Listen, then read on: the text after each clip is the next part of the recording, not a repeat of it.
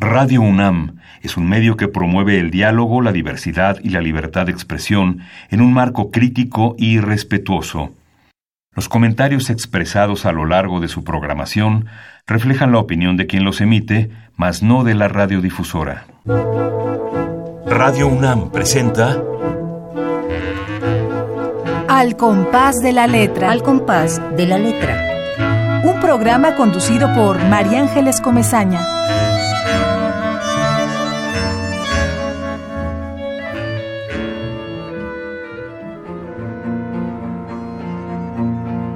Vida y muerte.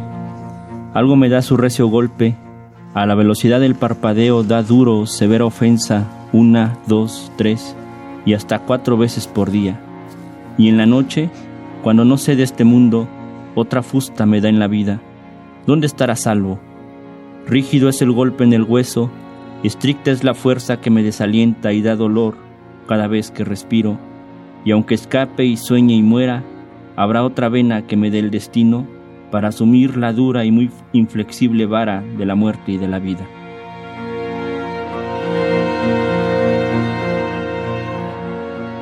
Muy buenas tardes, queridos amigos. Qué gustazo enorme, como todos los jueves, estar aquí en, en, este mar profundo, inmenso, entrañable, que es la poesía, y tener a un invitado como el que acaban ustedes de escuchar, soy María Ángeles Comezaña y la tarde de hoy tenemos el gustazo enorme de recibir a un joven poeta mexicano que se llama Fernando Salazar, a quien le damos las gracias. Fernando, muchas gracias por estar aquí. Al contrario, eh, muchas gracias a ti por la invitación y a la universidad. Pues es un gustazo y además eh, eh, leerte y escucharte, leer este poema tan verdadero, que nos va dibujando a todos, porque todos estamos, eh, tenemos que ver con ese golpe, con ese recio golpe que da la muerte y que da la vida también. Y bueno, nos da muchísimo gusto recibirte hoy en la tarde aquí en Radio UNAM y yo para que todos ustedes sepan que ha hecho en una pequeñísima trayectoria que me mandó Fernando, voy a leérselas para que sepamos todo lo que ha hecho este muy joven poeta.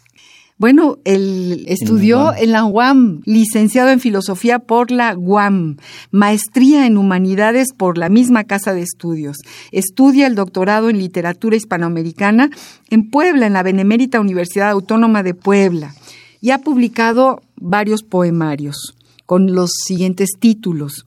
Sueños de cadáver, que, que, nos lo trajo, aquí lo tenemos, de Ediciones Golem, que es un libro muy bonito en su portada, que ya dan muchas ganas de, de entrar a todos sus títulos y a todos sus poemas. Tiene dos visiones de otro reino, ese es otro Sí, poemario, otro título, sí. otro título. Su poesía y sus ensayos se han publicado en distintas gacetas y revistas literarias impresas y electrónicas. También ha participado en festi- festivales de poesía, congresos académicos. Coordina el taller literario eh, Igitur. Sí, ¿Sí? ¿Qué significa? es el título de un poema de Steph Mallarmé. Ah, ¿qué significa? Eh, bueno, es una, una expresión latina que significa, por tanto, conclusión, en camino hacia algo. En camino hacia algo. Bueno, pues coordina este taller literario. También es coordinador de algunas mesas de análisis de pensamiento, como Crítica y Pensamiento en México. Colabora en Letralia, en esta revista literaria, Tierra de Letras, con la serie Poesía Mexicana, Voces Actuales de México. A ver, platícanos de esta, de, de esta parte de tu trayectoria. Pues bueno, eh, todo se va configurando, eh, hay, historias conectadas una con otra. Eh, por ejemplo, est- esta última parte de la serie de poesía mexicana es eh, un amigo que es de Venezuela, esa revista es venezolana que se llama Letralia, me pidió hacer una, una curaduría de poetas mexicanos y yo pensé mucho en no, en los- grandes poetas de la tradición, esos están publicados en todos lados y no hace, no, no hace falta darlos a conocer, y no me importa conocer eh, cómo se va construyendo la tradición contemporánea, entonces pensaba más en poetas vivos, que también son muy conocidos en México y en todas partes de- del exterior del país, y pensaba en construir una, una manera de leer la poesía mexicana y se está construyendo poco a poco. Ya van más de 50 poetas en esta serie. Eh, en principio, bueno, la idea es que sean todos vivos, eh, pero bueno, ya se nos adelantaron dos. ¿Quiénes?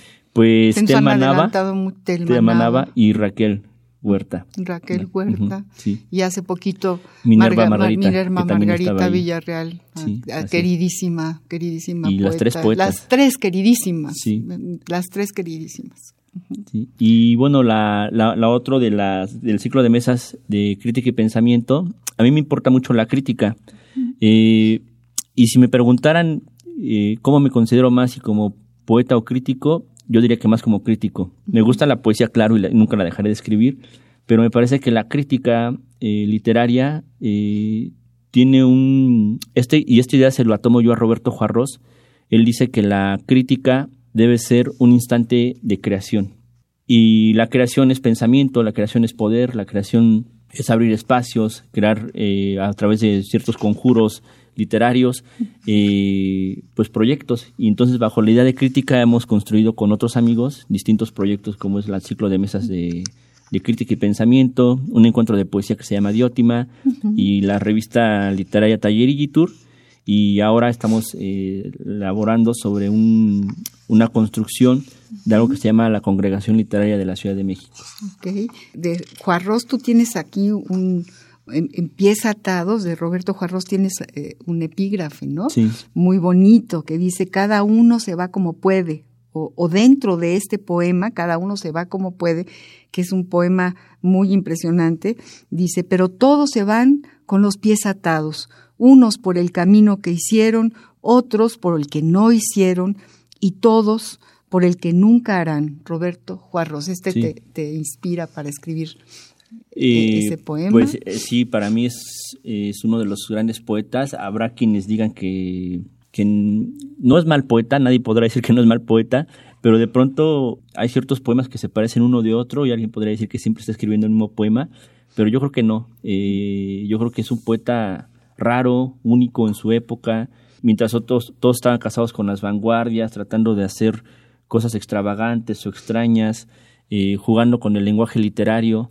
Eh, Juarro se preocupaba más por la, por la paradoja, por el silogismo. Eh, o es que él también estudió filosofía, como Alejandra Pizarnik. Entonces yo creo que esa, ese, esa formación hace que su voz poética pues sí sea distinta y muy particular. Escribes un ensayo muy bonito sobre Pizarnik. ¿Te interesa Pizarnik? Sí, Pues Cuéntanos, sí, cuéntanos de tu de tu Eh, relación con esta maravillosa poeta. Pues mi, el primer libro que yo leí de, de Alejandra eh, fue Árbol de Diana, que, le, un- le escribió un prólogo Octavio Paz. Y ese libro me gustó tanto por la brevedad como por el impacto de, de las ideas en los poemas. Eh, son, son un tipo de, como Alejandra Pizarnik, eh, Roberto Juarros, eh, poetas que tienen un toque filosófico eh, a través de la sentencia. Son poetas líricos, pero me parece que el peso está más en la idea que en el verso, ¿no? o en el acento, o en la, en la modulación de, del ritmo. Y entonces son poetas únicos. Y, y justamente a mí me gustaba en ese libro El árbol de Diana porque hay un desdoblamiento. Alejandra Pizarnik se refiere a sí misma como otro. Es una idea que Arthur Rambol nos ha heredado. Y que tú tienes en tus poemas. Sí, al principio cuando, cuando a hablas de las sombras y Sí. demás. Sí, sí, sí, claro. Sí, sí. Sí, sí, bueno, Alejandra, esto que dices es muy interesante y tienes razón. Eh, yo no desde la crítica literaria, pero sí desde una lectora común y corriente de esta maravillosa poeta que me da muchísimas cosas, sí siento que eh, tiene la idea y las palabras le llegan como si fueran lluvia. Entonces son- es de una enorme transparencia y sencillez, no le hace falta Sí. retórica. Sí, exacto. No, eh, su poesía se, se llega a nosotros como si nosotros la, la escribiéramos o la estuviéramos, nos la dicta, nos la va diciendo, ¿no? Sí, sí, exactamente. Va Una, una sus- sencillez, sus una fluidez. No es rimbombante, no es para extravagante. nada, para nada. Eh, yo creo que todo eso tiene su- que ver también, ese estilo tiene que ver también un poco con su biografía, con su vida. Durísima, ¿no? Sí, totalmente. Finalmente durísima, al final. Sí. se- Muy bien, pues estamos queridos amigos platicando de poesía como, como siempre lo hacemos con Fernando Salazar, este poeta joven que nos acaba de leer un poema eh, y que ya más o menos ustedes saben de quién se trata por su pequeñísima eh, semblanza que nos mandaste, pero que tiene como muchísimas otras cosas que decir. Eh, acabamos ya de hablar con él sobre la importancia de la crítica, de la crítica literaria y yo les digo que como siempre se selecciona una palabra, el poeta invitado la selecciona, bueno, pues esta fue la palabra que Fernando seleccionó para la tarde de hoy, eh, la palabra crítica. Y, bueno, que, la primera vez que un poeta, dentro de los más de 160 poetas que han venido aquí, fíjate, ya tenemos ahí una, una, una mina, una mina grabada, porque ahí están en podcast todos los que han venido. Y bueno, ninguno de ellos eh, eligió esta palabra. Es muy, interesante. Eh, las palabras que se van seleccionando, ¿no? Son a veces ni te lo puedes imaginar. Por ejemplo, Pancho Segovia eh, eligió sed, la palabra sed, ¿no? Tú eliges la palabra crítica y me parece importante porque incluso la, la antepones a tu creación poética. Porque finalmente la crítica también para ti, como nos acabas de decir, es la, zanja de un camino, ¿no? Que te lleva a la poesía. Y yo, como siempre, vamos a, los diccionarios. Eh, tenemos la definición de crítica. Vamos a ver qué dice el diccionario del español de México, del HH Colegio de México, sobre esta palabra. La ruta de la palabra.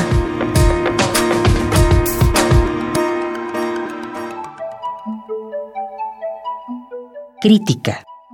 Sustantivo femenino. 1. Capacidad de examinar, valorar y juzgar una obra o la actuación de alguien. Su crítica es muy acertada. 2. Opinión o juicio, favorable o negativo, que se da acerca de algo después de haberlo examinado. Hacer una crítica. 3. Conjunto de los que critican algo.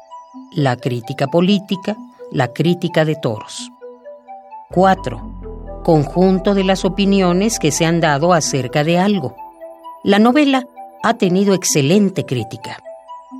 5.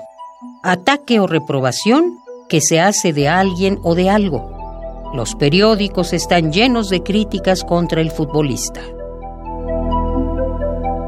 Diccionario del Español de México del Colegio de México.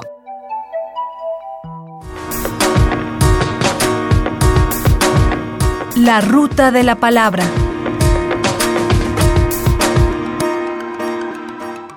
Pues esto es lo que hallamos, encontramos en las arcas de este diccionario del español de México, pero pues hay mucho más que decir sobre crítica, pensamiento crítico, me evoca muchas más cosas.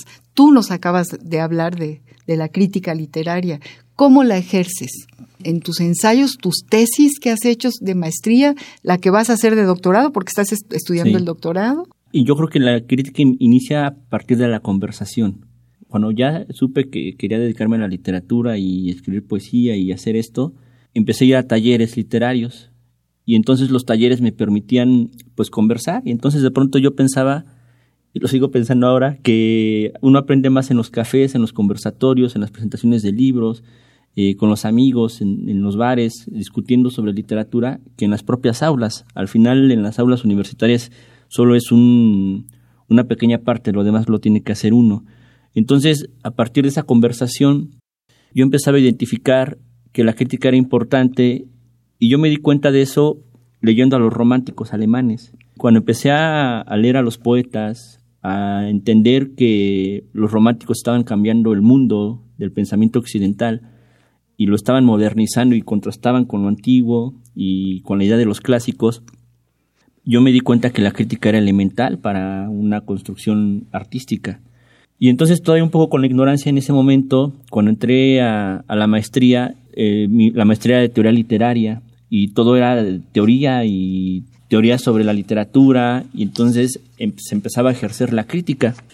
Y entonces yo me di cuenta también que muchos de los que eh, escriben crítica o ejercen la crítica realmente no, no es crítica, es eh, opinión, comentar un libro. La reseña se ha devaluado mucho. Yo pienso que la reseña, un escrito sobre un libro que está publicado, recién publicado, eh, uno debe de ejercer la reseña como una concentración de la crítica. Entonces, todas estas cosas que a lo largo del tiempo fueron parte de mi formación y que yo aprendía, funcionó para que yo pensara en crear algo con unos amigos a partir de la importancia de la crítica. Y otra cosa que me ayudó también fue pues mi, mi vínculo con, con, alguien que, bueno, es, yo lo considero mi maestro, que es José Vicente Anaya. Leía la revista de Alforja, que es muy importante ahí los ensayos. Y entonces yo creo que para ser, para ser un poeta, escribir poesía, uno debe ser también, como decía Borges, un buen lector, pero también un buen crítico. Yo le agregaría que un buen crítico, es decir, saber leer nuestros contemporáneos y saber leer la tradición es parte importante también de la crítica literaria. Claro, claro que sí. ¿De qué fueron las tesis que hiciste para, para hacer tu maestría y, ahora tu doctorado? ¿Sobre qué estás trabajando? Eh, bueno, el doctorado es sobre poesía contemporánea, lo que se llama poesía híbrida, que es un concepto bien difícil de, clasificar porque puede significar muchas cosas y, no decir nada. Y en lo que yo me estoy centrando en la tesis del doctorado es sobre poetas mexicanos que han publicado, eh, bueno, que están vivos y que han publicado eh, en el siglo XXI. O sea, porque ya el siglo XXI ya tiene mayoría de edad, ya, ya, tiene 20 años, ya, ya está avanzado. Entonces me preocupa mucho los poetas del siglo XXI. Ese tipo de poesía que toma voces de distintos planos temporales, de distintas tradiciones, y se vuelve como una especie de mosaico de voces. Y que en el poema realmente no hay una voz que esté hablando, sino más bien lo que persiste es la voz que organiza esas voces. Y esas voces pueden ser eh, traídos desde textos literarios, también desde textos históricos. Entonces yo creo que la poesía que se está escribiendo ahora tiene esa característica. Es pastiche, a través del pastiche se construyen eh, a través de un extrañamiento distintos planos. Entonces la, superficie del poema o el plano del, poema no es una voz única, sino son distintas las voces que, que, que hablan. Entonces eso me, eso me interesa ahora y es lo que estoy haciendo. Y en la maestría pues la hice sobre Altazor de Vicente mm, Huidobro. Claro. Ay, qué maravilla todo lo que estás diciendo. Queremos seguirte escuchando y escuchando esto que dijiste de una voz en la que se depositan todas las otras voces, ¿no? Una voz que va transcurriendo. Me parece fantástico. Muchas gracias. Vamos a hacer una pequeña pausa musical después de esto tan, tan profundo para, para cerrar los ojos y que vaya entrando la música en, nosotros y nuestro público querido piense y repiense sobre la palabra crítica, que además eh, abre el horizonte de lo que dice el diccionario del español de México del Colmex. Eh, esta crítica, este camino, esto que nos acabas de decir, eh, es muy, muy importante para retomarlo. Vamos a, a escuchar alguien que escuchamos casi siempre, tenemos una especial, eh, yo diría que yo, adoración eh, por este cantante joven que se, que se llama Pedro Guerra y que canta poemas y canta Ángel González, por ejemplo, era su gran cuate, su gran amigo, aunque Ángel tenía 80 años y él tenía 20. Iban juntos por los bares y él retomaba la poesía de Ángel González y con su guitarra maravillosa le iba dando música. Y esta es una belleza de canción que yo creo que ya es icónica, no sé si, espero que, no sé si la conozcas, que se llama Debajo del puente. Canta Pedro Guerra. Debajo del puente en el río hay un mundo de gente, abajo en el río en el puente. Debajo del puente en el río hay un mundo de gente, abajo en el río en el puente arriba del puente las cosas pendientes, la gente que pasa, que mira y no siente, tomates, lechugas y pan del mercado. Te quiero, te odio, me tienes cansado. Y arriba del puente las cosas de siempre. No quiero mirarte, no quiero quererte, café con azúcar, quiniela y olvido. Quién sabe del mundo debajo del río. En el río hay un mundo de gente Abajo en el río, en el puente, debajo del puente en el río hay un mundo de gente. abajo en el río, en el puente. Y arriba del puente, la calle, el colegio. Los niños, los gritos, te vas sin un beso. Tu amor y el atasco me agobia la prisa. Los días que pasan, la mierda que pisas. Está arriba del puente, las ocho con frío. Lo tuyo, lo tuyo, lo mío es lo mío. Carteles y bolsos, tirones y olvido. Cualquiera te vende un billete hasta el río.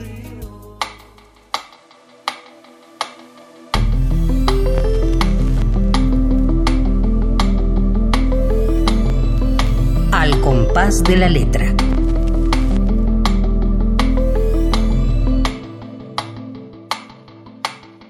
¿Qué te pareció, Fernando? Nuestro Pues, Pedro me, Guerra. me gustó, eh, creo que ya lo había escuchado, pero ahora me dio la curiosidad de, de escuchar más de él y sobre todo si hace colaboraciones con Ángel González, que me parece un poeta maravilloso. Ahora que tuve una un encuentro con España, a la cual le, le tengo ya un, un amor total. Sí, ¿verdad? Uno, se, uno, uno acaba enamorándose de, de, la, de, la, de la madre patria, ni más ni menos. Sí, sí. Y bueno, Ángel González, este poeta, eh, que además tuvo el premio Príncipe de Asturias, un gran, gran Sí, sí, es poeta, magnífico, es que gran murió, murió hace tres, cuatro años. Sí, Y sí es un gran poeta. Y eh, eh, Pedro Guerra y Ángel González, que eran cuatachones del alma, se iban a los bares en la noche a escuchar y a tocar música. Y Pedro Guerra retoma muchos poemas de Ángel y eh, los, los musicaliza. Y son virtuosos porque no, no decae ni la poesía ni la música. Es un cantautor de esta, natu- de esta virtud, digamos. Sí, bueno, la, la poesía es canto en, en principio, entonces yo también creo que la, la poesía leída y la música no son, no, no son inseparables, van juntas siempre. Así es. Sí. Queridos amigos, estamos platicando con Fernando Salazar sobre su trayectoria como crítico literario, sobre su obra poética, sobre su estancia en España y, y hemos, hemos viajado por la palabra crítica que a él le interesa como crítico literario que es. Y queremos que nos leas poesía. Y cuéntanos, tú me mandaste estos poemas que además son inéditos, así que los estamos editando aquí en este, en esta cabina, en este, eh, con este micrófono. Y, y yo también quiero leer uno que me conmovió profundamente. Sí, bueno, voy a, a leer este que le da eh, título a un libro que estoy escribiendo y se llama Uno se va como puede. Mm. Uno se va como puede, con los pies por delante o al revés, con las manos íntegras o amarradas al sol, con la mañana arrastrando en los talones, con el deber de la eternidad en el féretro, con la suavidad de la ausencia en la respiración. Uno se va como puede, con el olvido o la calumnia o el odio o la venganza, como pueda uno, nos vamos hacia allá, con el titubeo en cada salida o la seguridad de no volver. Uno se va como puede, con un sí o un no, o de donde se pueda decir quizá, con la duda sobre la existencia en la frente o la resonancia de nuestra voz que golpea cada rincón del cielo, sin respuesta o pregunta que quedará encendida con el tumbo de la sombra fuera de mundo. Uno se va como puede, con el llanto calando el alma, como sea irse, uno se va como puede, llorando hasta quedarse ciego. Ay, Fernando, qué poema. Ese yo lo había anotado como el gran poema de, de, de estos que me mandaste. Y, te, lo decía, es como, como, efectivamente, me da tranquilidad leer ese poema. Me da tra tranquilidad ante mi muerte cuando, cuando me llegue, porque efectivamente la culpa es tremenda, ¿no? Y al final de cuentas uno se va como puede y tú lo dices clarísimamente, y, y, a mí me indulta tu poema, es un verdadero gran poema. Esta es la maravilla de la poesía, porque realmente no nada más nos pone sobre la mesa un montón de preguntas que a lo mejor no sabemos articular y la poesía las articula por nosotros, y, nos deja muy, muy tranquilos, ¿no? Porque la pregunta te lleva a otra pregunta o la respuesta te lleva a otra pregunta y así indefinidamente en una dialéctica que nunca acaba, ¿no? Hasta que acabe la vida. Y, y uno se va como puede. A mí me, me quita culpas. De veras, muchas gracias, Fernando, por Ay, este no, poema. Me conmueve lo que me dices. ¿Cómo te agradezco que lo palabras. hayas escrito? Y, y lo, lo, he de leer muchas veces, porque efectivamente yo a veces digo, ¿y cómo me voy a ir? Pues como pueda, ¿no? Mm. Y, y, te remite a uno vive como pueda, uno hace lo que uno puede, hasta morirse. Qué bonito poema. Yo no sé de crítica literaria, pero esto, esto que te digo me nace del corazón, de, de, mi corazón crítico, que no sabe de teoría, pero que, pero que siente, ¿no? Y me hace sentir y me, me, me das en, en, en, toditito mi corazón. Sí, yo creo que lo, lo, lo que uno, en lo particular, lo que me gusta más de un poema es que te mueva al, al leerlo la, la expresión latina movere, ¿no? que, que te hace mover la, las emociones, las entrañas, que te deja perplejo, dubitando. Eh, esa es la verdadera poesía. Igual a mí me gustan ese, ese tipo de poetas que, como decía Cortázar sobre el cuento, que en una especie de knockout el poema te llega. Que Cortázar era muy cercano a Alejandra Pizarnik. Sí. Incluso le escribió una carta que alguna vez hemos tenido, hemos, hemos leído en este programa, eh, muy enojado con ella, pidiéndole y gritándole de muchas maneras que no se muriese, ¿no? Sí. Que sí, que siguiera viva. Es una carta muy célebre y ellos eran, pues, tenían una, un amor mutuo muy grande, sí. Enorme. Uy, pues qué alegría estar platicando con Fernando Salazar de tantas cosas tan interesantes. En este programa acabo de hablar de la carta de, de Cortázar a Alejandra Pizarnik, que la hemos llevado en algún momento, la hemos traído a estos micrófonos. Y yo también seleccioné una carta para ti, ah, porque me interesa mucho y además ahora como crítico literario que eres, que nos digas de, los epistolarios como fuentes literarias y vamos a, a, escuchar una carta ni más ni menos que de Miguel Hernández a José Ballester, eh, que tenía una editorial y es Miguel, el gran Miguel Hernández que muere en la cárcel, enfermo en la Guerra Civil Española y que nos deja un legado de poemas con los que podemos navegar y vivir. Tiene un, epígrafe muy bonito que es un poema de él mismo que dice así, el palomar de las cartas abre su imposible vuelo desde las trémulas mesas donde se apoya el recuerdo, la gravedad de la ausencia, el corazón, el silencio. Entonces, vamos a escuchar esta carta que le escribe, además que nos hace ver a este gran, enorme poeta de carne y hueso, de carne y hueso, con, con sus intereses, con, con, sus peticiones, su petición a, esta, a este gran, gran editor. Epistolario, domicilio conocido. Domicilio conocido.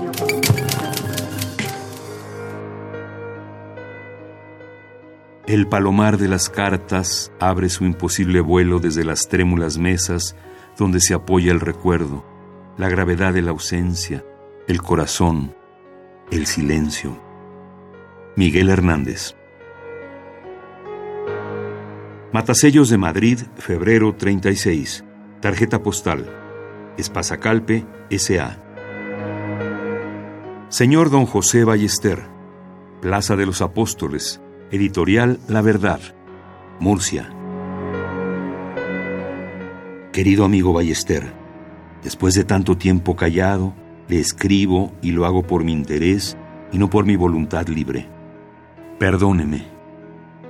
Me acuerdo siempre de su amistad y ahora se lo digo en ocasión de tener recién editado un libro de sonetos y varios poemas. Uno de ellos, una elegía a nuestro trágico Sige necesito pagar la edición y quisiera que usted viera la manera de hacer algunas suscripciones en Murcia con la menor molestia. Escríbame a Valle Hermoso 96, Madrid. Ya le contestaré más tendido. El precio de ejemplar es el de cinco pesetas. No he recibido, yo creí que me lo enviaría a Guerrero, el número de la verdad en que usted ha querido recordar a mi mejor compañero. Hace una infinidad de tiempo que no veo a Raimundo. Estoy queriendo resolver el asunto de publicación de las cosas más representativas de Ramón. Ya le diré todo. Le abraza con cariño Miguel Hernández.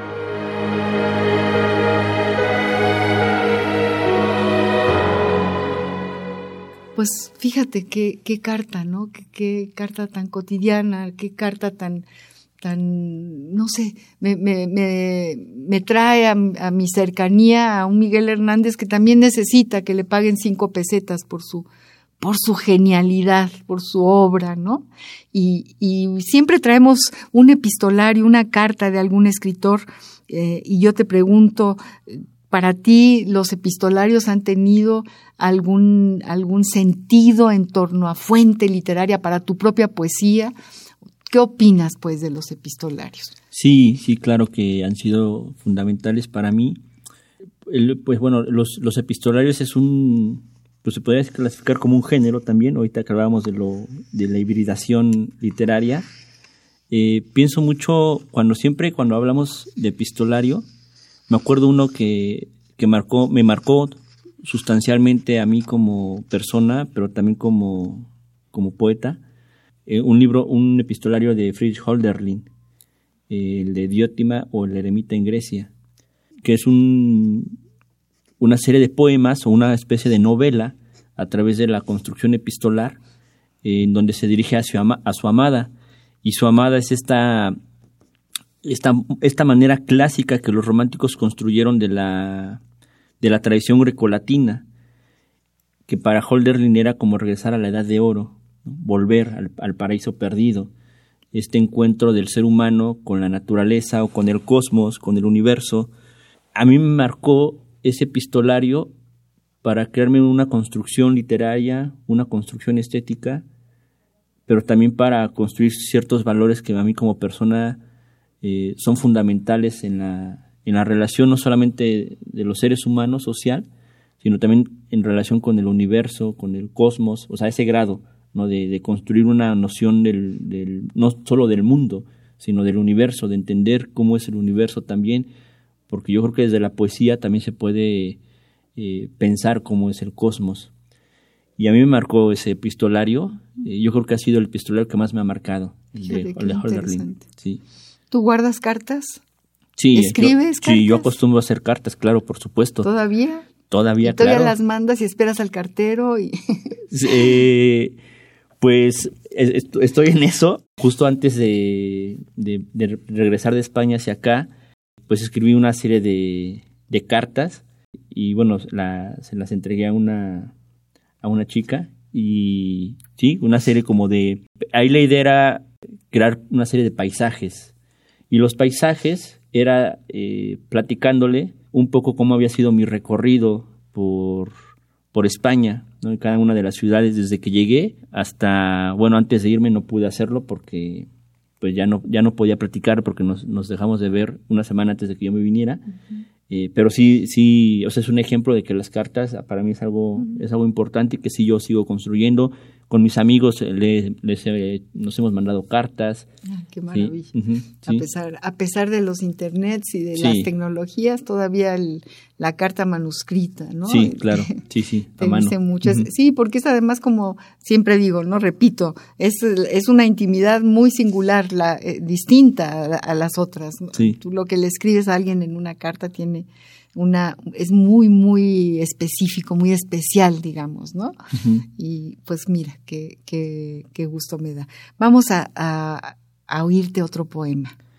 Eh, sí, bueno, voy a leer ahora un poema de mi libro, mi último libro, que se llama Visiones de otro reino.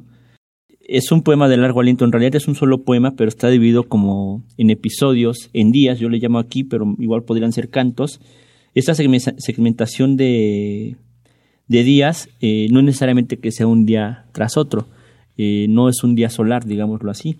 Y bueno, voy a leer, eh, es, una, es un camino metafísico y este poema se llama Día 8, Las huellas. Cambia el pasado en un presente que está siendo y mis horas son el rostro irremediable de un hombre nacido para cicatrizar. Al ser otro me doy a la actualidad. Al dejar de ser el que fui he muerto. Si ya no soy ahora, soy y he sido. El hogar está más cerca, ya lo sé. La vida es una dimensión fractal. Detenido frente a unas huellas abandonadas, descubro que no hace mucho estuvo aquí. Dejó las señales a merced de mi deseo. Su incienso limpia mis marcas del reino perdido. Hay una mujer nacida de la espuma venusina Hay un resplandor que me impresiona y anega como en el primer día. Es la otra quien no había visto. Soy quien habla conmigo y contigo. Tu voz es una niebla de serenidades, lluvia que recupera las plazas donde vuelvo a pisar firmemente. Das aliento a las cosas perdidas y anticipas el futuro. Nos miramos. El mutismo nos comunica. Nos encontramos con el rumor del follaje.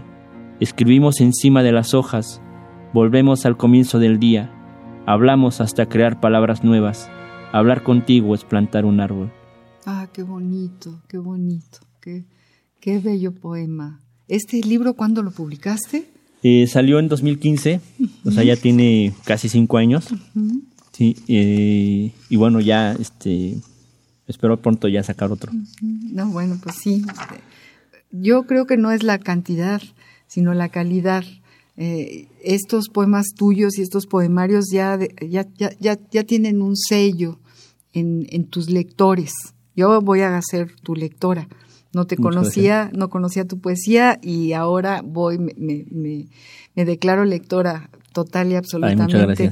y no, sí, luego uno se angustia mucho por la cantidad, ¿no? Híjole, ya hace cinco años que no publico, hace diez años que, que publiqué mi, mi, mi libro más reciente.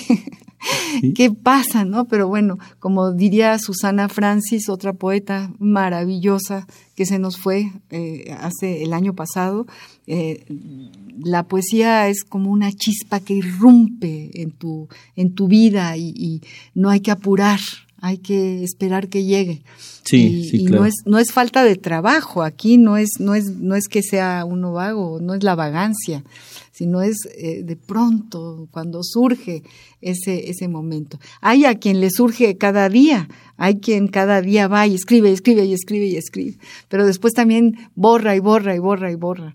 Y en ese sentido de, de, de hacer y de no hacer, tú tienes muchos, muchos poemas que utilizan como esta, esta manera, ¿no? Eh, levanto la mano derecha frente al espejo y en el reflejo la mano izquierda se levanta.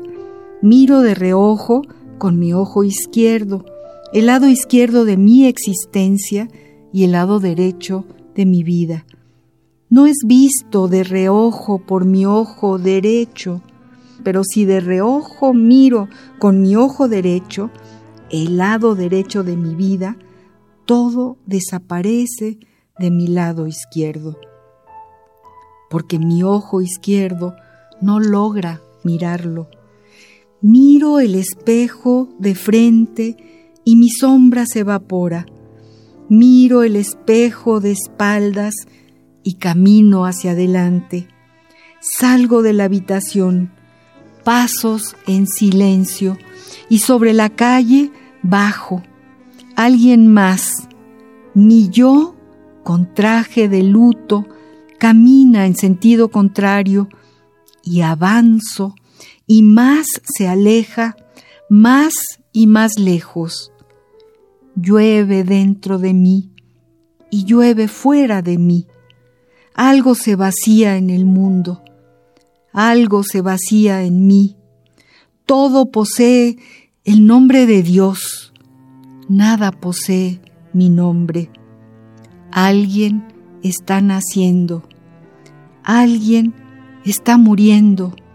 Me paro en una esquina y la sombra aparece para desplegar la esquina en una calle, en una sola calle al otro extremo, un punto negro se me aproxima y camino desde este extremo para encontrarme allá, conmigo mismo, en algún sitio a lo largo de la línea.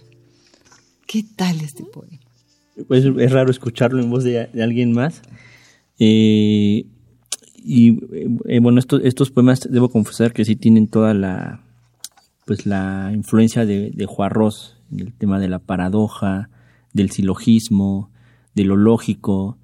Eh, dejo un poco el lirismo, el confesionalismo, la, el intimismo, el hablar de los sentimientos, y me importa más eh, construir márgenes lógicos, paradojas, eh, incluso hasta como a, través de, lo que pareciera ser una confusión, eh, dejar en el lector una, una suerte como de, de duda, dubitativo y, pensando. O me preocupa más el pensamiento que la que el lirismo o los sentimientos en, el, en estos poemas. No sé, la poesía cuando se lee, bueno, nos, nos trae a, a su mina cosas que hemos visto o que hemos escuchado o que hemos leído. Me suenas muy picasiano, por ejemplo, en estas caras que no son ni del lado derecho ni del lado izquierdo y que de pronto nos meten en un laberinto cuando, cuando vemos esta obra de Picasso. Me recuerda a Fernández Retamar, poeta que se nos acaba de ir, cubano, maravilloso, a quien quisimos muchísimo eh, eh, felices los normales, esos seres extraños, los que no han tenido una madre loca, un padre borracho, etcétera, etcétera, ¿no? Pero él alguna vez nos platicaba que cuando se mira en el espejo, le aparece del lado derecho la cara de su padre, ¿no? Y del lado izquierdo algo de su abuelo se retoma en la figura de su cara. Entonces un poco todo eso me lo evoca este poema tuyo me, parece magia la poesía cuando, cuando abre estos picaportes, Fernando. Sí, eh, y a propósito de lo que decías hace rato de en qué momento escribir, eh, yo puedo pasar, y en serio he pasado largas temporadas sin escribir poesía, pero largas, o sea, meses enteros de no escribir poesía. Eh, y ahorita que hablabas de, esta, de este vacío temporal aparente entre el último libro y, y el próximo que podría venir, eh, bueno, en realidad eh, cuando pasa eso, yo sigo escribiendo, yo siempre escribo, ya sea poesía o ensayo, crítica literaria, reseña, siempre estoy escribiendo. Eh, y por una extraña razón, en algún momento tuve la necesidad de, escribir, no sé si sea la inspiración, yo pienso más bien que era lo que estaba leyendo, todo lo que estaba leyendo, de pronto me quedé pensando cómo podría escribir y presentar un nuevo libro. Y pensé un poco en el, en el estilo que tendría que llevar, un poco en cómo, cómo, cómo rearmar el verso en, en los poemas. Y, y, entonces la manera en que, en que formulé estas nuevas, estos nuevos también tiene que ver con, de algún modo en el fondo también es un poco la experiencia, eh, la biografía, lo que, lo, lo que he vivido en los últimos meses, eh, eso influye mucho en el, en el estilo que uno elige en el, en el libro o en el poema que escribe. Claro que sí. Eh, me gustaría muchísimo que nos platicaras eh, de tus talleres de poesía, pero ¿qué te parece si vamos a otra pausa musical y regresamos para hablar de esta etapa de talleres que también para todos los que escribimos, los talleres han sido formativos, nos han matado, nos han golpeado como los golpes de, de, de, los que nos acabas de leer. Y bueno, ahora vamos a escuchar a otra cantante eh, española, mm, catalana, pero que parece andaluza, y mm. que es Silvia Pérez Cruz. No sé si la has escuchado. No, pero todo lo que sea de Andalucía es maravilloso. Eh, bueno, pues esta, eh, ella lo toma como si fuera propio, ¿no? Andaluz, para ella es, ella puede ser perfectamente una cantante andaluza, ya la vas a escuchar. Eh, cántate también, igual que Pedro Guerra, nos abre un surco en el corazón y, y vamos a, a escuchar No hay tanto pan con Silvia Pérez Cruz. Hay un que llora y que grita, despierta, despierta, despierta, despierta, prudente, que esto duele, te arrasa, te mata, te irrita, qué suerte la tuya tan cruda y maldita. Reza de día, de noche y no almuerza se cree mala madre y también mala hija. ¿Dónde está la suerte, la mía, poquita? Alguien se lo da y después se lo quita y no hay tanto pan, pan, pan, no hay tanto pan, pan, pan, no hay tanto pan, pan,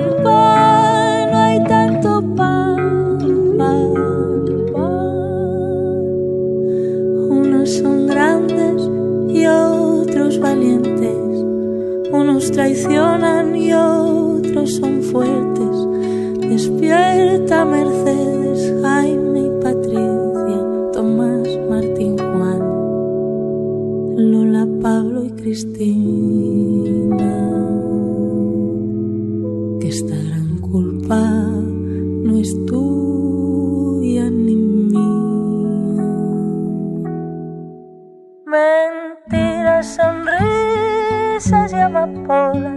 Discursos periódicos, banqueros y trileros, canciones, manos y pistolas bolsos, confeti, cruceros y puteros te roban y te gritan, te roban y te gritan, te roban y te gritan. Y lo que no tienes también te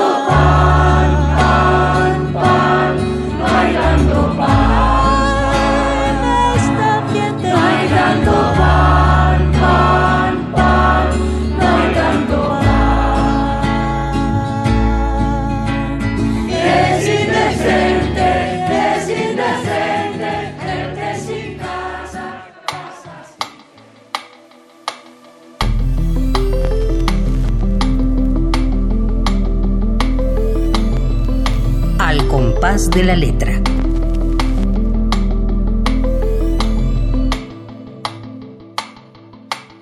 Pues acabamos de escuchar a Silvia Pérez Cruz, No hay tanto pan, y también, ay, qué, qué delicia escucharla, ¿no? Totalmente, Fernando, sí, ¿verdad sí. que sí? Y estamos platicando, queridos amigos, con Fernando Salazar.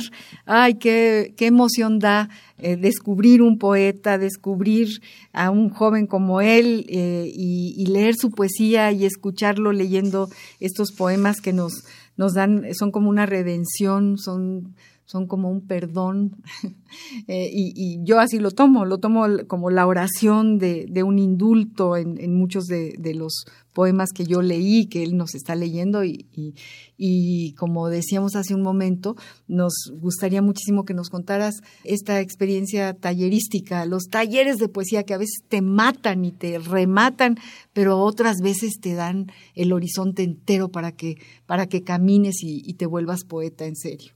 Eh, sí, el, yo creo que en México hay una gran tradición de talleres literarios, desde la revista Taller. Claro. Eh, ¿no? eh, Efraín Huerta, sí. Paz, ¿quién más hacía la revista Taller? Lozano. Lo, exactamente. Sí, sí había, había, había varios. Uh -huh. Y bueno, los talleres de, de Arriola, uh -huh. los, los famosos talleres de Arriola en la Casa del Lago. Uh -huh. y bueno, podemos mencionar un montón de poetas que se han formado, que sí, se han hecho en los talleres. Y que han sido talleristas. Claro. O sea, la lista es larga. Uh -huh. Yo creo que los poetas, eso me alegra un poco, aunque, aunque la mayoría de los poetas eh, actuales son académicos también, eh, es algo que de algún modo eh, le debemos a la, a la modernidad, eh, pero muchos de esos, muchos de esos poetas en, creativamente se formaron en los talleres y creo que se siguen formando en los talleres.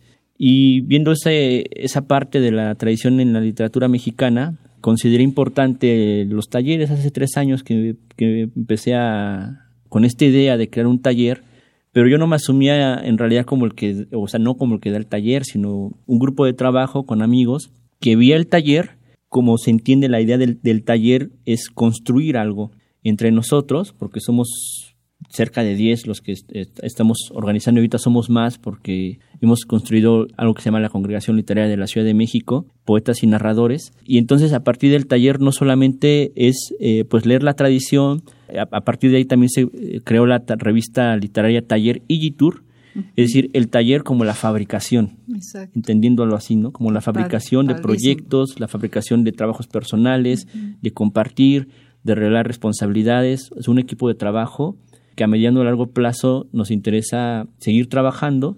La revista le, Taller y Tour va a aparecer otra vez porque empezó hace en el 2000, a finales del 2018 uh -huh. eh, a, a, mitad del año pasado tuvimos un problema y va a aparecer como nueva época y entonces es bajo la idea del taller también en donde no solamente compartimos nuestros poemas eh, sino leemos a, a las distintas tradiciones pero también es una manera de ofrecer cómo leer la literatura universal, no solamente la mexicana, sino la, la universal. Uh -huh. Esa es mi noción del, del taller, la, uh -huh. como la fábrica en donde bonito, salen proyectos. Qué bonito. Fernando, léenos algún poema eh, tuyo. Ahora voy a leer uno que, voy a leer el que a mí más me gusta. Uh -huh. Eh, se llama Umbrales. Estoy detenido en el umbral de dos lugares y de un lado y de otro estoy yo mirándome. Uno al extremo apaga la lámpara de mi habitación, el otro al siguiente extremo la enciende y camina. Yo me quedo en medio mirando a uno y otro lado. De nuevo mi yo apaga la lámpara y sus ojos resplandecen. Entonces mi yo del otro lado vuelve a encenderla y camina. Yo me quedo quieto mirando mis dos extremos. Otra vez mi yo del lado izquierdo apaga la luz y al otro lado el yo de mi lado derecho la enciende y camina. Yo estoy impávido ante el destino que todos tenemos marcando el rostro a hueso y polvo y piedra. De mi lado izquierdo yo apago la luz de la habitación, pero desde mi lado derecho yo enciendo la luz de mi habitación. Soy yo multiplicado jugando a la ruleta de la vida. Mi yo apaga la luz, mi yo la enciende y camina. Nos encontramos los tres en el mismo sitio y caminamos quietos en el umbral a ninguna dirección, y alguien más apaga la luz y sus ojos resplandecen. Nadie la vuelve a encender. volvemos de nuevo a, esta, a, esta imagen. ¡Qué maravilla! Eh, ¡Qué maravilla es la imaginación! De veras, qué, qué suerte el ser humano que cuente con imaginación. ¿no? Sí. Y, y nos acabas de decir que que un, bueno, hay quien es zurdo, hay quien es derecho, ¿no? Nos evocas una, una parte de nuestro ser que en la que a lo mejor no, no pensamos. Y, y, me parece fantástico reconocer mi mano derecha y mi mano izquierda y la que apaga la luz y la que la prende. me parece genial. este poema. Sí, a mí es, bueno, es uno de los que más me gustan de, lo, que estoy escribiendo. Y bueno, eh, tiene mucho que ver con el que leí yo. Sí. Tiene mucho que ver, es como toda una línea, ¿no? Una idea que, vas concretando en, distintos momentos. Sí. Y bueno, la pregunta de que hago de siempre, eh, ¿qué poetas están en tu tintero? Sobre todo, ¿cuáles? Uy, es una pregunta bien difícil. Eh, yo creo que en distintas épocas temporalmente unos van, vienen, pero hay uno que siempre va a estar ahí, que es Holderlin, ¿sí? es un poeta que, me ha marcado y, que, y hasta la fecha me, me, marca. Edgar List, no sé si te acuerdes de este poeta, tenía un poema largo sobre Holderlin. Pero bueno, sigue, sigue. Sí, bueno, Francisco Hernández tiene un poema también, el de Diótima, sobre Holderlin también. Pues Vicente Guidobro, eh, me, igual, Octavio Paz, sin duda, claro. Eh, pero si pensamos más en poetas eh, latinoamericanos, pues eh, pensaría en Roberto Juarros.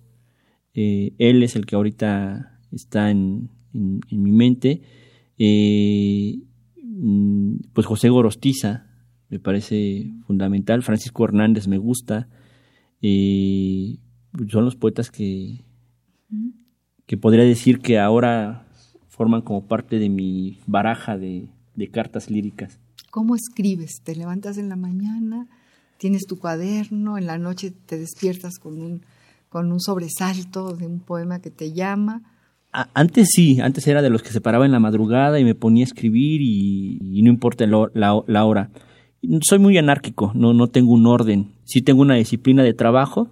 Regularmente em, empiezo a, leer o a escribir, ya sea ensayo o la, investigación que estoy haciendo entre las 10 y 11 de la mañana y de ahí me tiendo todo hasta la noche trabajando. Y en ese periodo pues leo, escribo, pero cuando ya estoy trabajando un libro, que actualmente es lo que estoy haciendo, pues soy más, soy más esquemático, tengo una disciplina más, más elaborada, me gusta corregir mucho, puedo tener de un, de un mismo poema más de 10 versiones, aunque sea un verso diferente o quitar un verso, entonces soy de los que pone las, las impresiones en las distintas versiones sobre el piso mm. y entonces voy viendo y leo siempre en voz alta mis poemas y regularmente la manera en que comienzo a escribir es cuando el ritmo de algún poeta me llama. Por ejemplo, Rubén Bonifaz Nuño es un poeta que, a mí me, me gusta el ritmo y Rubén Bonifaz Nuño es uno de los poetas que siempre leo en voz alta. Rubén Bonifaz Nuño y José Emilio Pacheco también. Y es muy importante para ser oído, ¿no? El, Sí. el- ¿no? La- el oído es muy importante, la musicalidad, la atmósfera, todo eso se, se va como entretejiendo si uno, y por eso es importante, tienes razón, leer en voz alta. Sí, Hay algunos poetas que no, no, no se les da la lectura de sus poemas, ¿no? Pero es importante el ritmo, es importante. Hace poquito vino una chica joven eh, que estudia letras en la Facultad de Filosofía y Letras y empezó a leer con un ímpetu y con una rapidez enorme y a mí se me ocurrió decirle, eh, no leas tan rápido. Y entonces ella me, me contestó con toda la razón, es que a mí el poema me pide que yo lea rápido. Y tenía toda la razón. Ese poema lento no funcionaba, ¿no? Eso me encantó porque el poema como ser vivo que exige cosas en sí mismo, ¿no? Sí. Y, y- y escribe por nosotros el propio poema. Esa es como una sensación que me da lo que tú estás diciendo. sí. Ay, queridos amigos, se nos va el tiempo. Estamos a punto de despedir este compás. Estoy muy agradecida, Fernando Salazar, de que hayas venido a nuestra, a nuestra cabina, a Radio UNAM. De verdad, te agradezco mucho, mucho esta plática y, que formes ya parte de la cofradía de poetas, que ya son un montón aquí en este programa. Sí, la compa de letra. No, al contrario, muy, muy feliz y, y me quedé pensando mucho en, la, en las coincidencias, todos estos referentes eh, españoles y que, y que, bueno, España me viene vibrando en, el, la horta y en, el, en la mente.